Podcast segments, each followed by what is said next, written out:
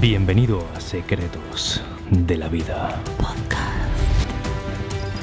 Accede a nuestra mentoría y conviértete en alumno. en secretosdelavida.com.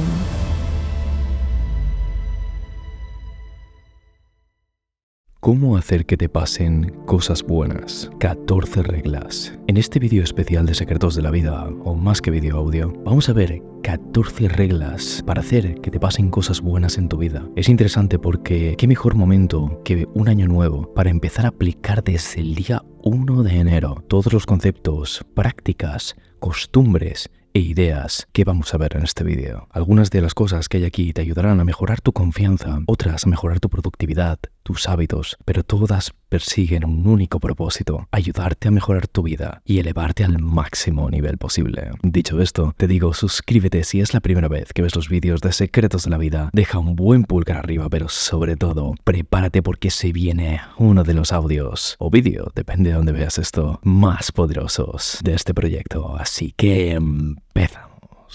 Número 1. Tu sufrimiento tiene un significado, un sentido. Verlo y comprenderlo es el inicio de tu cambio. Todo el mundo huye de su sufrimiento. Ahí surgen preguntas de ¿me lo merezco yo? ¿Por qué yo? ¿Por qué todo lo malo me pasa a mí? Pero este sufrimiento que puede que tú hoy tengas, si lo sabes comprender bien, descubrirás un tesoro que te ayudará en lo que te queda de vida. Será como si llevase oculto ese sufrimiento, un tesoro que mucha gente no ve. Mucha gente rehuye de ese tesoro y por tener miedo al sufrimiento no escarba y no extrae la lección de vida que se esconde allí dentro. Sí, muchas veces tu sufrimiento es una catástrofe. ¿Cómo puede contener algo valioso para ti? En este primer punto vamos a ver cuatro cosas que te ayudarán en tu sufrimiento. La primera es que el duro golpe que has experimentado puede hacerte girar el volante en alguna área de tu vida. Depende de ti No es hasta las experiencias más traumáticas de tu vida que no te planteas dar cambios bruscos. Los seres humanos funcionamos así. Debemos ver que algo muy valioso se nos es arrebatado o que tal vez tenemos un susto importante en nuestras vidas o que simplemente te sucede algo realmente grave. Necesitamos esto para plantearnos hacer verdaderos cambios internos dentro de nosotros. Abraza la posibilidad de que es momento de girar el volante en algún aspecto, si no varios, de tu vida. La segunda cosa es que ese sufrimiento te ayuda a aceptar tus propias limitaciones. Es un momento clave para que veas que necesitas ayuda y que el lema horrible y equivocado yo puedo con todo es una gran mentira. Tú puedes con todo. Te aseguro que no y no es el objetivo tampoco, pero a veces nos lo han vendido, que nosotros podemos con todo, que está bien ser autosuficiente,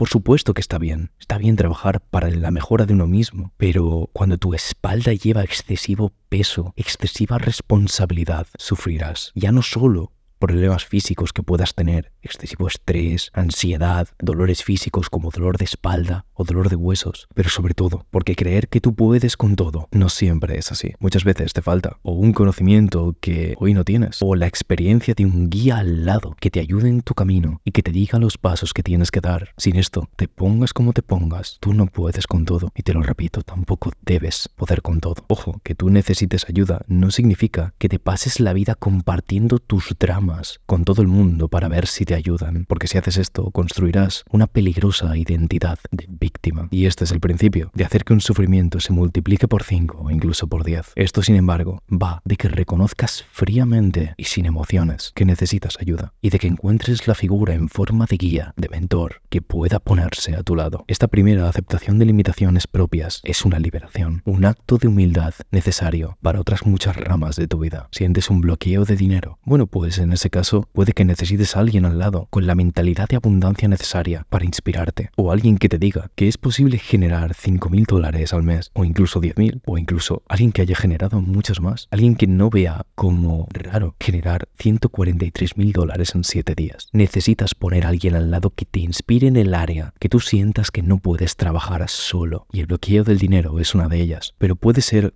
otro bloqueo que tengas por falta de desarrollo personal. Tal vez sientes que te invaden los pensamientos negativos, sientes una falta de confianza. Puede que necesites a alguien al lado que te dé una estrategia al detalle de cómo construir una mentalidad. Y para ello, huye de lo genérico y motivacional. Acércate a estrategias al detalle. Este es un error común de la gente que le dan lo genérico, pero luego te surgen preguntas, ¿vale? Y luego, después de aprender esto, ¿qué hago? ¿Qué ejercicios pongo en práctica? Ponte al lado del conocimiento adecuado que te impulse y que sea al detalle, al milímetro. La tercera cosa dentro de este primer punto sobre tu sufrimiento es que este sufrimiento es la puerta de entrada al cambio y al control sobre tu vida. Lo que al principio entra como caos en tu vida puede hacer nacer el orden. Ese momento difícil, ese caos, ese sufrimiento doloroso puede ser aquello que te lleve a tu siguiente nivel. Y la cuarta cosa de este primer punto es que aceptar el sufrimiento acelera el proceso porque sufres entonces conscientemente. Necesitas decir sí al sufrimiento y no evitarlo para trascenderlo. Número 2. Huye de la identificación tuya con los objetos. Es muy difícil no caer en esta identificación con los objetos materiales porque vivimos bombardeados de anuncios con cosas que se supone que necesitamos. Ahorramos para objetos que deseamos. Invertimos nuestro dinero conseguido a través de nuestro trabajo y tiempo en objetos materiales. Es fácil caer en darle una excesiva importancia a los objetos que adquieres, a tu teléfono, esa pulsera que hoy llevas o ese reloj, tu piso incluso, tu casa, tu coche. Nada debería añadir nada a cómo tú te ves a ti mismo o misma. Caer en esta peligrosa mentira de identificar quién eres con los objetos que tienes hace que entres en un ciclo sin fin, donde crees que por más tener, más eres tú. Y esto es un vicio, una droga, y sigues consumiendo, comprando más. Porque claro, en tu mente, cuanto más tienes, más eres. Y adivina qué, siempre falta un objeto más y acabas dilapidando tu dinero creyendo que tener más te hará ser más feliz y creando una identidad susceptible de ser derribada. Nada que pierdas debe hacerte perder parte de quien tú eres. ¿Sabes? Conocí a una mujer muy materialista hace un tiempo. Se dedicaba a acumular cosas en su casa, nueva decoración. Ahora recoloco los muebles, ahora este objeto más que me falta. De hecho, se dedicaba en parte a esto, pero yo sabía que internamente era una persona que estaba perdida. Tenía una muy baja autoestima cuando mirabas adentro y estaba hueca, como si fuera un coco caído de una palmera que lleva décadas ahí en esa playa. Nadie lo ha recogido y hasta su agua interna se ha evaporado, vacía por dentro, definiéndose con lo material de su vida. Hasta su pareja era un elemento con la que ella se definía. Ella internamente no era feliz. El resultante acumulaba y acumulaba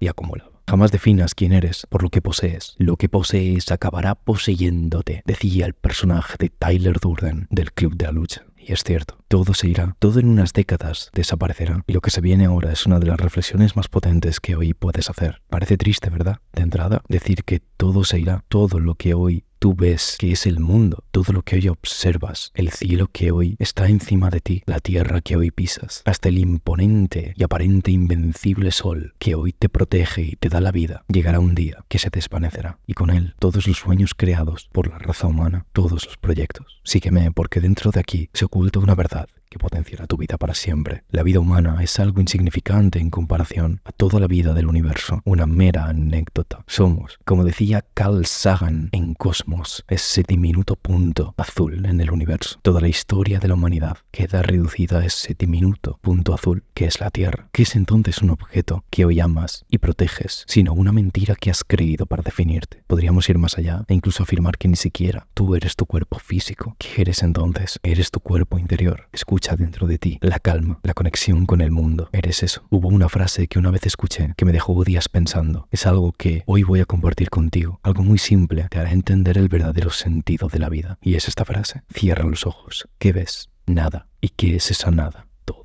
Número 3. Deja de lado la crítica maliciosa a los demás. No juzgues. Esa crítica lleva de la mano cuando va encaminada a hacer daño al otro y a no dar un feedback constructivo, una sensación de superioridad hacia la otra persona. Es la clave lo siguiente, por lo tanto, y esto es algo que puedes aplicar desde ya, una simple pero poderosa verdad. Hablar bien de las cosas buenas y mantener una posición neutra en las cosas malas. Número 4. Deja de representar un papel que hoy ya no te define el recipiente infinito. ¿Qué es un padre? ¿Qué es un amante? ¿Y un hijo? ¿Qué es una madre? ¿Y un emprendedor? ¿Qué es un arquitecto? ¿Y un mago? ¿Y un médico? Necesitamos palabras para definir la realidad. Y no me malinterpretes, está bien usarlas. Yo estoy llegando a través de ti, a través de estas palabras. Pero Aquí el problema viene cuando esa palabra se convierte en una etiqueta que tú mismo o misma te pones y pasas toda tu vida interpretando un papel, que en muchas ocasiones, además, es una autolimitación. Un papel habitualmente interpretado es el de víctima. Con este papel consigues algo que mucha gente busca de los demás, su atención, su compasión, el interés de otros hacia ti y tus problemas, interés hacia tu historia. Eso hace que tu yo de dentro se sienta bien. Esa historia de víctima hace que te conviertas en alguien. Recuerdo cuando esto me pasó a mí hace unos años. Me pasó algo muy duro hace muchos años. Me había convertido en el amante de una mujer que pasaba de mí. Era un desamor muy grande el que sentía. Fui utilizado, humillado, no era feliz. Y cada vez que alguien me preguntaba que cómo estaba, decía que mal. Y contaba la misma historia dramática de siempre, donde adivina quién era yo. Yo era la víctima. Fue muy difícil para mí asumir que yo era algo distinto de esa historia, pero llegó un día que renuncié a esa falsa identidad de amante despechado que yo mismo me había creado. ¿Cuál es tu falsa identidad que hoy vives? Hazte esta pregunta. Fíjate, porque aquí sucederá algo clave cuando quieras liberarte de todas estas definiciones o etiquetas que nos hemos puesto. Cuando vacías todas tus etiquetas, aceptas que la definición de hijo por ejemplo, que te dieron, o de padre, o de abogado, o de como a mí, de amante que manejaste, puede que no sea lo que tú creías que era. Sería como si reformases todo lo que en tu vida es posible conseguir. Cada palabra sería como un recipiente, donde antes, en tu falsa definición, cabían una cantidad de cosas, tu antigua definición. Te habían dicho que ser padre era esto, esto, esto y esto. Punto, punto y final además. Es decir, un recipiente con un límite, como si fuera un recipiente donde caben dos litros, un recipiente finito. Y lo mismo para cada palabra con la que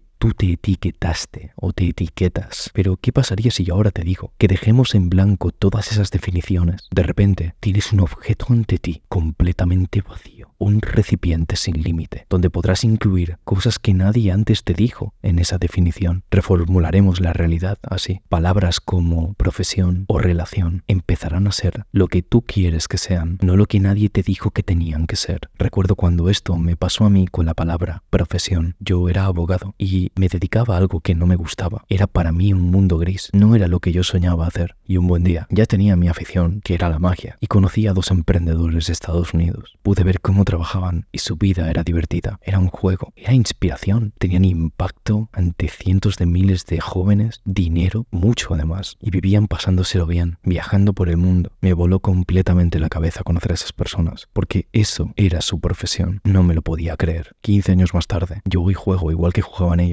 a veces ni me puedo creer que mi profesión sea una profesión. Estaba el otro día en un rodaje, grabando vídeos para vosotros, para Secretos de la Vida, y no podía parar de agradecer, afortunado que me sentía. ¿Sabes? Esto no va de que definas la palabra profesión o de que cambies de trabajo. No, no, no, para nada. Esto va de que lo que siempre te han dicho que es de una forma, veas si realmente es así, o si tal vez hay una dirección completamente diferente a esa definición. Yo de pequeño para mí la profesión era algo totalmente diferente, era algo por lo que sufrir, algo a lo que estar obligado a hacer a regañadientes. No era la diversión que pude ver en aquellos dos jóvenes emprendedores. Poder ver esto de la mano me ayudó a redefinirlo completamente para mí. Cambié esa definición. Llega un momento que cuando redefines todas esas palabras, surge algo que te dices a ti mismo. Redefines tal vez tu profesión, lo que es para ti una relación, lo que es para ti una pareja, lo que es para ti ser padre o hijo o madre. Y te dices algo que aparentemente te hace sentir mal, ya no sé quién soy. Pero amigo, déjame decirte que cuando te dices a ti mismo ya no sé quién soy, eso es un principio. Sentir que no sabes quién eres te ayuda a estar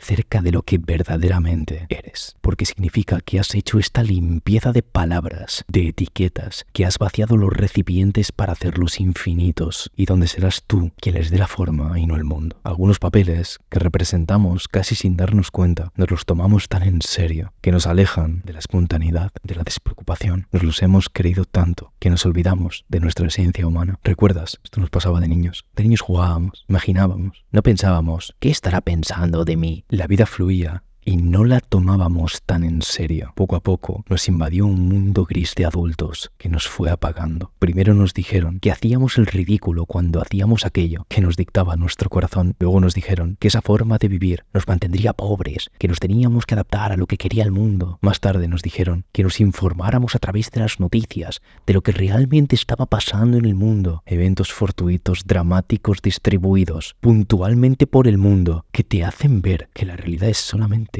ese evento fortuito. Perdona que te diga, pero la realidad no es eso. Esos son eventos elegidos por otras personas para decirte que eso es lo importante. Pasamos de vivir ilusiones y fantasías de inocentes niños a ilusiones y ficciones de adultos grises, de un mundo de color a un mundo negro y oscuro. ¿Y te creíste que es así? Empezamos a interpretar papeles que más o menos vimos que nos podían representar, pero nos olvidamos de recordar que las normas que rigen el mundo y las que hombres con corbata que parecen muy inteligentes han creado son creadas por personas que son igual que tú. ¿Cómo te hacen creer que es el mundo? Te lo hacen creer otras personas como tú. Ergo, las personas creamos el mundo. Si juegas a interpretar un papel en este mundo, asegúrate por favor que es un papel creado por ti. Redefine, vacía el recipiente, pon en duda el mundo que tienes ante ti y sobre todo recuerda que el mundo nace de dentro de ti y hacia afuera. Y eso hará que seas tú quien comprende que tiene la capacidad no solo para crearlo, sino para transformarlo para el resto.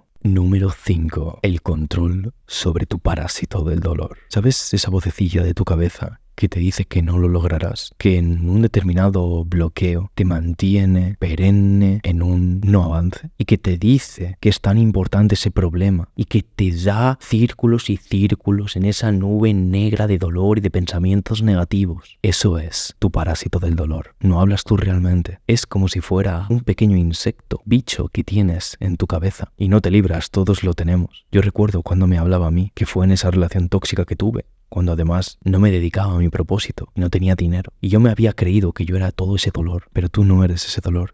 Y debes comprenderlo igual que yo lo entendí. Sabes, todos tenemos ese parásito del dolor, solo que hay algunas personas que lo tienen más activo y otros que lo conseguimos desactivar y lo tenemos más inactivo. Esto es algo que deberás mirar en ti, porque no controlar ese parásito del dolor para que siempre estés enfrascado en pensamientos negativos. Y será algo que también deberás comprender en las demás personas con las que interactúes, personas tan importantes como tus mejores amigos o tu pareja. Deberás saber qué tipo de parásito del dolor tienen. ¿Controlan bien el drama o son un caos? Y sus parásitos del dolor hablan por ellos la mayor parte del tiempo. ¿Sabes? El mundo está diseñado para despertarte ese parásito del dolor. Vemos espectáculos películas en el cine, canciones, donde se habla de drama, de relaciones tóxicas. Está todo diseñado para activar tu parásito del dolor y que caigas en el sufrimiento. Recuerdo cuando empecé a manejarlo yo, a mi parásito del dolor. Conseguí escucharlo y supe que no era yo. Cambió toda mi vida entera comprender esto. Es momento de que hagas un análisis interno y que detectes qué tipología de parásito del dolor tienes. Porque tengo una noticia que darte. Tu dolor no eres tú. Esa cosa negativa que te ha ocurrido no eres tú. Obsérvala lo primero y será el principio para que se desvanezca. Número 6. ¿Cómo hacer que no te importe lo que pase. Decía el maestro Krishnamurti, mi secreto es este, no me importa lo que pase. Imagina que alguien descubre cuál es tu pasión o tu sueño y te dice, mira, no lo conseguirás, porque antes todos han fracasado igual que tú en esto. Obviamente, sería alguien que no cree en ti y que te da un feedback que como ves, es un feedback que tiene una única misión, derrumbarte, hacerte creer menos en ti. Pues ahora imagínate que simplemente le respondes, puede ser, nada más, puede ser. Lo que significa que puede ocurrir, Claro. Y no solo eso, sino que no pasa nada, que aceptas que pueden no salir bien. Es una respuesta pura y sincera, sin ego, y que sería dada por alguien con elevado nivel de iluminación. Hace unos años fui a una conferencia de youtubers. Era uno de los cuatro ponentes que allí estaba. Los otros tres también eran canales muy grandes. Durante la ponencia dije que yo una vez publicado un video, no pienso en ello. El vídeo ya se ha lanzado y no hay nada que se pueda hacer. Así que mi único foco es siguiente. Eso, ¿sabes qué? Descoloco mucho a la audiencia de ese teatro. Toda ella eran creadores de contenido que no comprendieron esto. Pero ¿cómo puedes decir esto? Será algo importante para ti, sino porque haces ese video. Yo estaba hablando de desapego, de no identificación con los resultados de ese contenido para definirme a mí mismo. Es lo mismo. El vídeo no va como uno esperaba. Tu trabajo no va como tú esperabas. Puede ser. Acepto que no puede salir bien, o más que no puede salir bien, que puede no salir bien. Es una tranquilidad de aceptación. Esa tranquilidad es tremendamente ganadora porque no produce efecto alguno en ti. Vives libre de lo que consigues. Obviamente estás atento a mejorar. Escuchas que se puede mejorar de lo que tú haces, pero no vives por el resultado y eso te hace libre. Verás un mundo diferente haciendo esto. Verás por un lado a personas que basan su felicidad en lo que consiguen. Esa gente verás que tiene un gran apego por lo que son, un miedo a perder. De hecho, muchas veces no son nada generosos, ya que la generosidad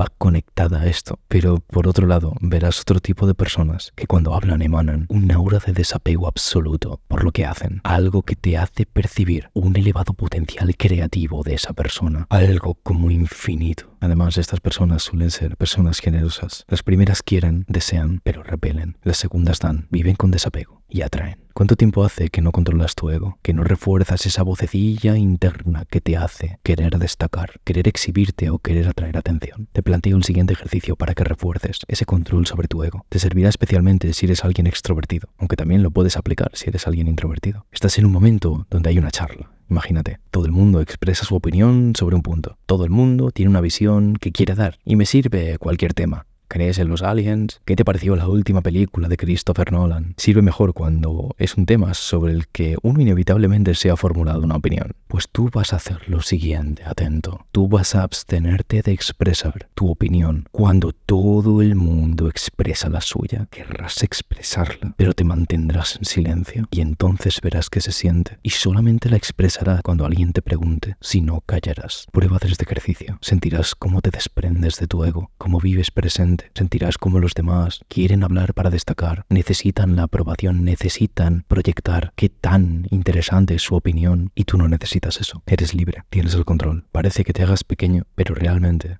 te estás expandiendo. Algo que sorprende enormemente a la gente cuando me conoce es que puedo ser increíblemente silencioso con lo que hablo aquí en el canal, pues en una charla grupal suelo ser el que está callado casi todo el tiempo. Y es porque no tenga nada que decir, porque ya te imaginas que no. Es porque muchas veces la gente quiere destacar ante lo que no callan, pocos preguntan, pocos escuchan. La gran mayoría de la gente prefiere hablar a escuchar. Número 7. Deja de vivir en el pasado y la eliminación del miedo y ansiedad por tus objetivos. El otro día coincidí con alguien de mi pasado. Estaba comprando unas cosas y lo vi. Era un ex compañero de universidad. Miguel, wow, decía, qué bueno encontrarte. Me empezó a hablar de todo lo que hacíamos en el pasado en la universidad. Eso sí, eran buenos momentos, ¿eh? sin preocupaciones, decía, sin obligaciones, qué tiempos, ¿eh? Hablamos de lo que estábamos haciendo hoy. Poco me dijo sobre cómo me iba mi vida profesional de ahora o personal. Vivía en el pasado. Quien has sido nunca puede seguir moldeando quién vas a ser. Y el motivo es muy claro y contundente. Puede que hoy seas un tipo de persona con una mentalidad que no es capaz de conseguir las mayores metas. Atarse a lo que has sido hace años es un gran limitante porque hace que no puedas construir tu mentalidad nueva y que te conviertas en alguien fijo, predecible,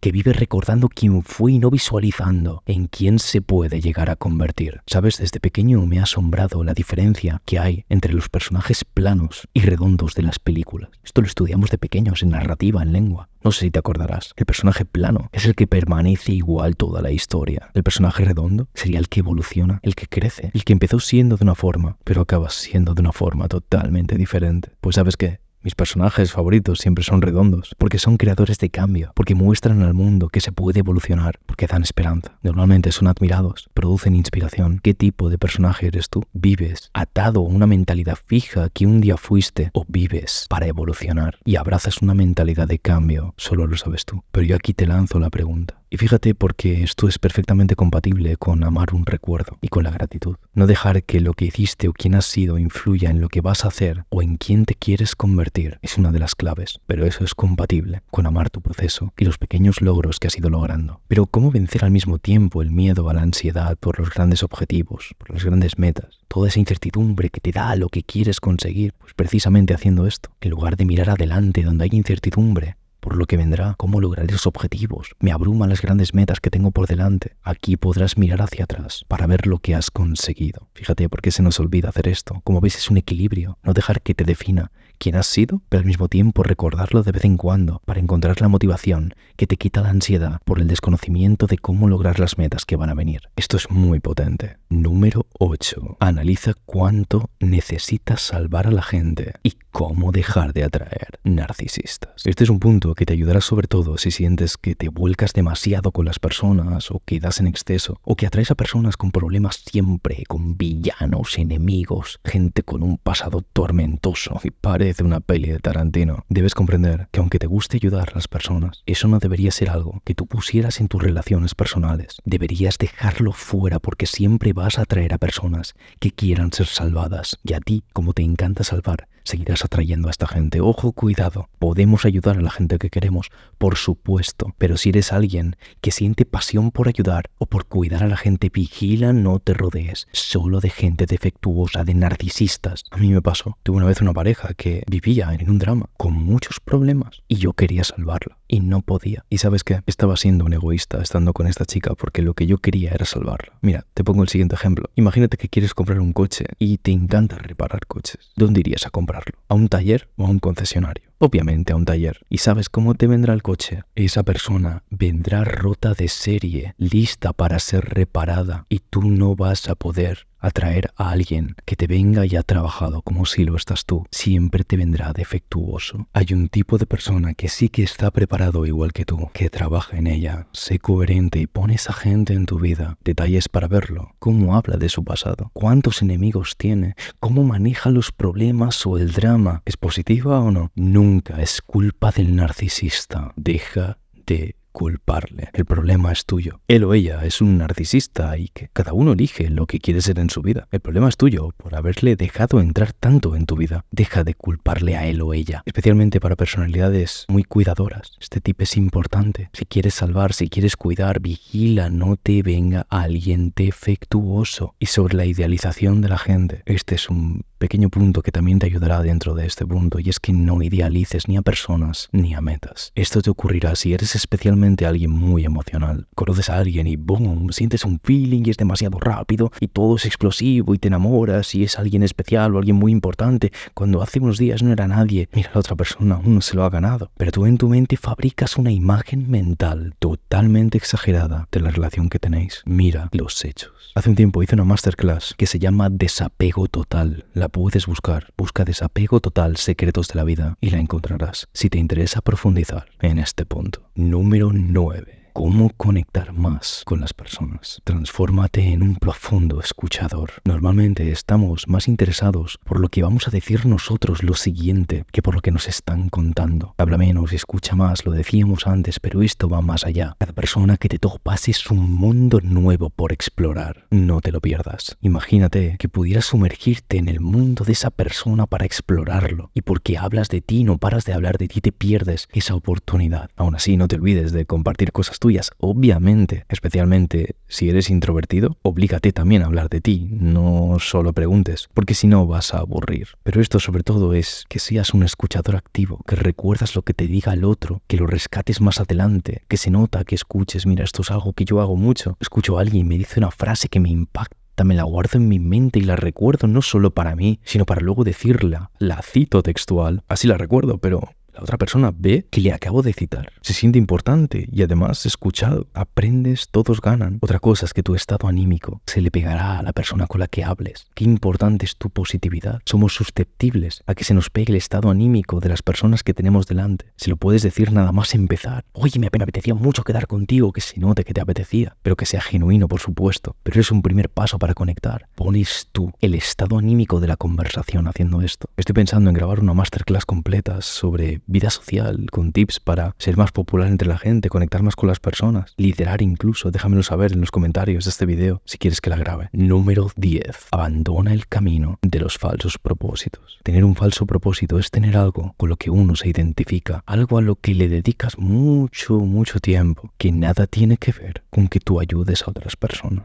Es algo que incluso puedes ser muy fan de eso. Por ejemplo, la política, fiel seguidor de ese partido. Te sabes todos los nombres de los de la política, sigues todo de la política o deportes, lo mismo. Super seguidor de un equipo de fútbol, de baloncesto, pero también vicios o adicciones a los que le dedicas tremenda cantidad de tiempo. Yo recuerdo cuando esto era algo muy importante para mí. Quería cambiar el mundo, así que seguía mucho la política porque creía que eso me iba a ayudar. Incluso las protestas, recuerdo cómo iba mucho a manifestaciones. Esto es algo que nunca había contado hasta hoy. Y mira, aquí no me meto, no juzgo a nadie. Esto no va de política, ¿no? Yo te cuento mi experiencia. Mira, yo quería cambiar el mundo y escuché una vez en una película que me encanta, que se llama Noviembre, la siguiente frase. Nosotros queríamos cambiar el mundo y desde luego no lo conseguimos. Ahora lo que intento es que el mundo no me cambie a mí. Y eso resonó conmigo. Me llevó al punto de cambiar el mundo, cambiando mi mundo, ayudando a otras personas a solucionar problemas, inspirándoles. Eso es el verdadero cambio del mundo, sin queja. Un cambio puro. Haz un análisis de tus falsos propósitos que hoy tienes. ¿A qué falso propósito le dedicas tantas horas? Que esas horas se están quitando aprendizaje para ayudar mejor a otra gente. Fíjate, otro de mis propósitos era el fútbol. Era muy seguidor del fútbol. Yo pasé de escuchar en la radio programas de noche de fútbol que marcaban incluso la hora a la que me iba a dormir. No me iba a dormir antes de las 12 porque a las 12 empezaba mi programa de fútbol favorito en la radio con el que me quería dormir. Pasé de eso a levantarme pronto, a vivir para mi propósito, a tener una vida saludable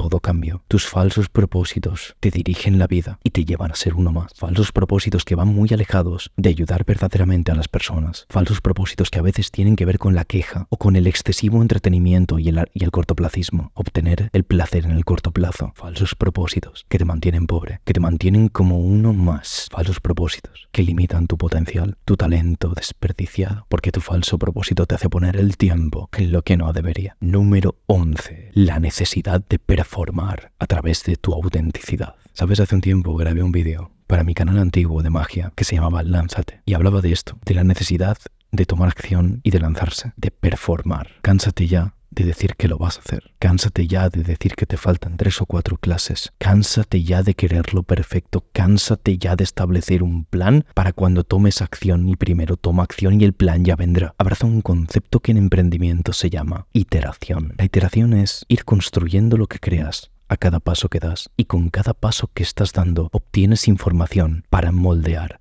tu plan de acción. Sería como si fuera una especie de vaso hecho con barro, jarrón de barro más que vaso. Un jarrón de barro que en principio tienes el brick de barro y haces algo extraño que no parece ni un jarrón, pero lo haces. Y porque el barro está fresco, lo puedes moldear. Lo mismo es la toma de acción. Es necesario que performes, es necesario que actúes, es necesario que te lances. Sin eso no hay iteración. Sin eso el jarrón no se construye. Sin eso siempre será el brick. Y además hacerlo a través de tu autenticidad, proyectar cómo tú ves el mundo, no esconderte de tus valores, de tu forma de ver la vida. Yo te la estoy diciendo ahora mismo, la mía, en este audio donde proyectas cómo yo veo el mundo y eso puede conectar o no contigo, pero yo no lo escondo, yo no te escondo mis errores. Esto yo lo vi con youtubers hace muchos años, hace casi 20 años, nos juntaron con algunos de los mejores youtubers de España y ellos decían que su secreto era ser auténtico y yo no lo entendía hasta que pude ver que la gente lo que busca son personas. Y cuando tú proyectas que eres una persona con errores, errores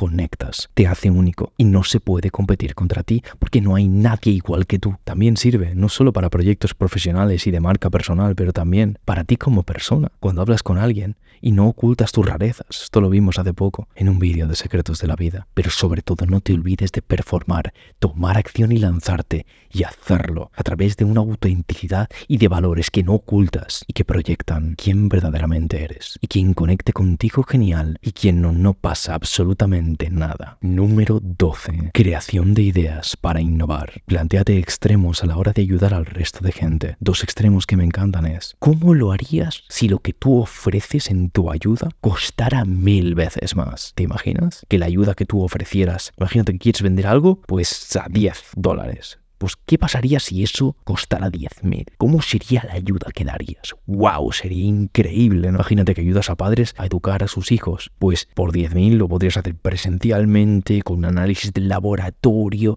con cosas increíbles. Irías a buscar al hijo en helicóptero. Bueno, ahí puedes divagar todo lo que quieras, ¿vale? Pero planteate esto. ¿Cómo lo harías si costara mil veces más? Lo mismo si fueras ese profesor de alumnos de física. Pues si cobraras mil veces más, podrías hacer experimentos dentro de un estadio de fútbol lo más real posible sería una locura. Y esta idea te llevará a una idea de innovación para lo, tuyo. Vas a barajar ideas diferentes, vas a innovar, vas a hacer las cosas distintas. Luego obviamente no vas a cumplir todo lo que digas, pero te va a servir. Y lo mismo lo opuesto, fíjate que te he dicho que eran dos extremos. ¿Cómo lo harías si lo que tú ofreces costara 10 veces menos? Bueno, pues en ese caso tendrías que hacer lo para que la persona recibiera la ayuda, con lo que aquí puedes abaratar costes, tener ideas creativas para que te cueste menos dinero y vas a llevar, va a llegar a nuevos pensamientos creativos que te van a ayudar a avanzar profesionalmente. Mira, este concepto yo lo he aplicado para crear los mejores productos que tenemos en Secretos de la Vida, como Mente de Éxito, Super Hábitos,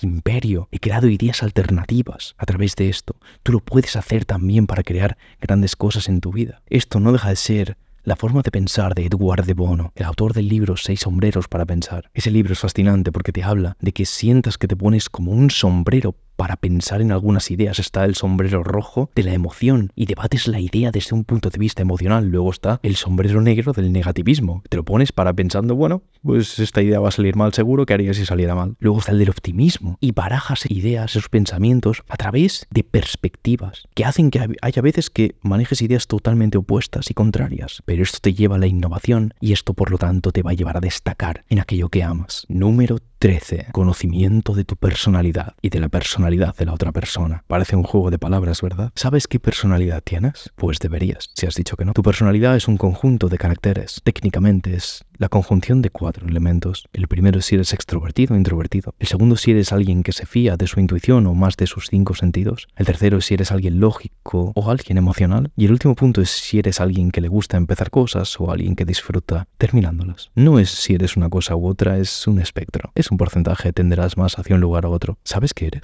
Porque si no sabes qué eres, puedes estar cometiendo errores fatales en tu vida. Hacer un previo conocimiento de esto te ayudará enormemente pero no solo cómo eres tú, cómo es el resto de gente, las personas más importantes de tu vida, cómo es tu pareja, qué personalidad tiene. Porque podéis estar hablando lenguajes completamente opuestos si no sabes qué personalidad tiene, cómo son tus empleados, si tienes un negocio, cómo es tu mejor amigo, conoces todo esto. Estoy pensando en hacer una masterclass sobre personalidad y puedo desarrollar esto si te interesa. Así que déjamelo saber en un comentario y lo tendré en cuenta, pero este punto decimotercero creo que es importante también a rescatar, porque si lo manejas te van a pasar cosas buenas en la vida, sabiendo quién eres y cómo son las personas que tienes delante, especialmente los más importantes, vas a moverte hacia adelante seguro. Número 14. Principio de una disciplina arrolladora. Este último punto, eh, he querido agrupar varios principios que te van a ayudar a desarrollar una disciplina arrolladora. El primero es que te sientas más orgulloso de los pasos que das que de conseguir la meta, que aplica la autodisciplina siempre a tres cosas totalmente clave de tu vida. Número uno,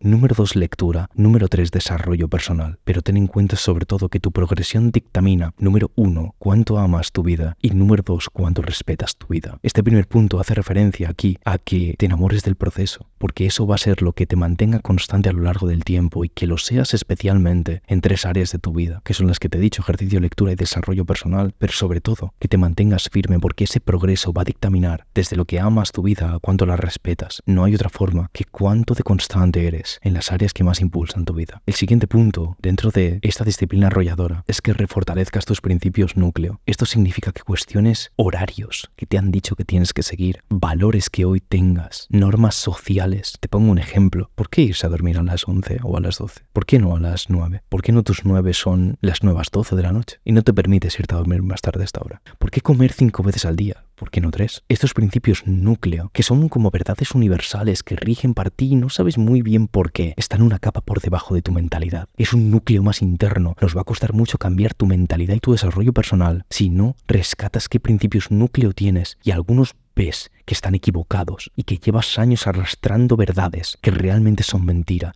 y que son cosas no fundamentadas que te están limitando. Destápalos, cuestiónalos y ve que es válido de nuevo para ti. Sería como las etiquetas de las que hablamos hace unos minutos. Siguiente punto, deconstruye la gran mentira. Los pasos que suele seguir la gente es, especialmente para hábitos o para nuevas estrategias que quieren aplicar, intensidad, lo hacen intensamente. Número dos, luego constancia, lo hacen constantemente y cuando ven que no funciona, entonces añaden conocimiento. Tú lo vas a hacer al revés. Tú primero vas a añadir conocimiento, luego vas a ser constante y por último, cuando seas constante y veas que te funciona entonces y solo entonces vas a añadir la intensidad. El siguiente punto para esa disciplina arrolladora es dar masivamente va a ser tu cura y tu garantía. Cuando das masivamente ayuda a la gente, creas una deuda con el mundo. Yo esto lo vi con mis proyectos de YouTube. Empecé a dar masivamente, empecé a hacer vídeos para ayudar a gente que no conocía de forma constante y masiva. Y el mundo me pagó este vídeo, por ejemplo. Dime cuánto vale este vídeo. Seguramente mucho. Lo que hay aquí vale oro. Yo te lo regalo. Y me da igual. Y te lo digo honestamente. Pero yo sé que vale mucho. Y no me importa regalártelo. Y cuando tú sientas que quieres dar un siguiente paso para mejorar tu desarrollo personal, podrás pensar en mí. O no, realmente te lo digo que me da igual. ¿Sabes? Lo bueno de aquí es que si luego la persona no te quiere pagar por tus servicios, tú ya le has dado una ayuda que le va a servir y tú al final del día te vas a dormir siendo alguien más feliz porque estás ayudando. Este es un camino inverso al que mucha gente sigue a nivel profesional. Todos prefieren empezar cobrando, que te paguen dinero y adivina que eres, eres uno más haciendo eso. Yo he podido ver con mis ojos cómo lo cambia todo empezar haciéndolo gratis y además masivamente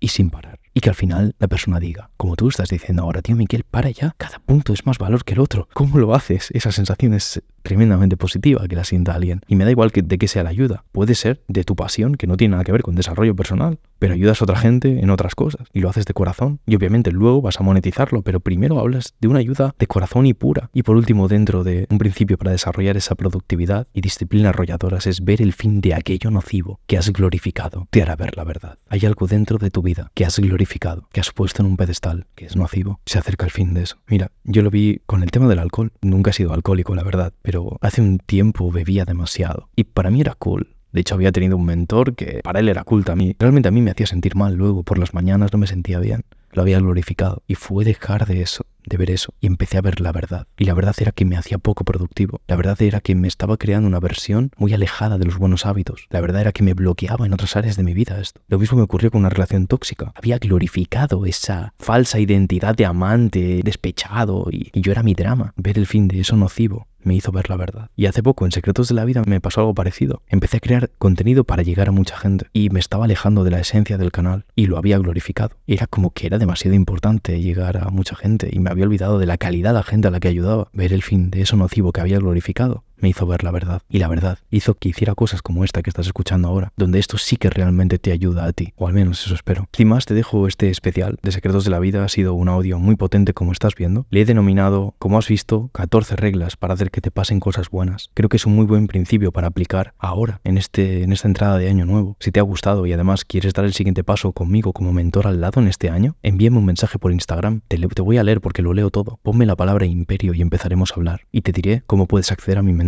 y vamos a conseguir un cambio en ti en este año. Vamos a empezar a crear esa mentalidad arrolladora. Me voy a poner a tu lado te voy a convertir en ganador o ganadora, igual que he convertido a cientos de alumnos antes que a ti, miles ya. Es hora de empezar a jugar en serio en tu vida. Es hora de silenciar esos pensamientos negativos. Es hora de atraer a un entorno potente. Es hora de empezar a reventarlo. Es hora de empezar a cumplir tus metas. Es hora de que empieces a ganar. ¿Eliges ganar? Si eliges ganar, escríbeme y voy a estar a tu lado. Y si te ha gustado este audio, deja tu pulgar arriba o házmelo saber con un comentario. Me encantará leerte. Y por supuesto, suscríbete a nuestras redes sociales. Suscríbete aquí en Spotify o en YouTube, que por cierto estamos en Spotify para los de YouTube y para los de Spotify estamos en YouTube, ya lo sabéis, pero ahora estamos por todos lados. Así que nada, me encantará leerte por Instagram si, si decides escribirme. Recuerda que mi usuario es arroba secretos de la vida oficial. Déjame un mensaje, nos pondremos en contacto, me contarás qué problemas tienes, veremos si te puedo ayudar. Y si es así, te diré cómo acceder a mi mentoría que se llama Imperio. Sin más, te mando un fuerte abrazo. Mi nombre es Miquel Román. Esto ha sido Secretos de la Vida. Y nos vemos muy pronto en el próximo vídeo, como en este caso, audio. Que vaya fenomenal y feliz año nuevo.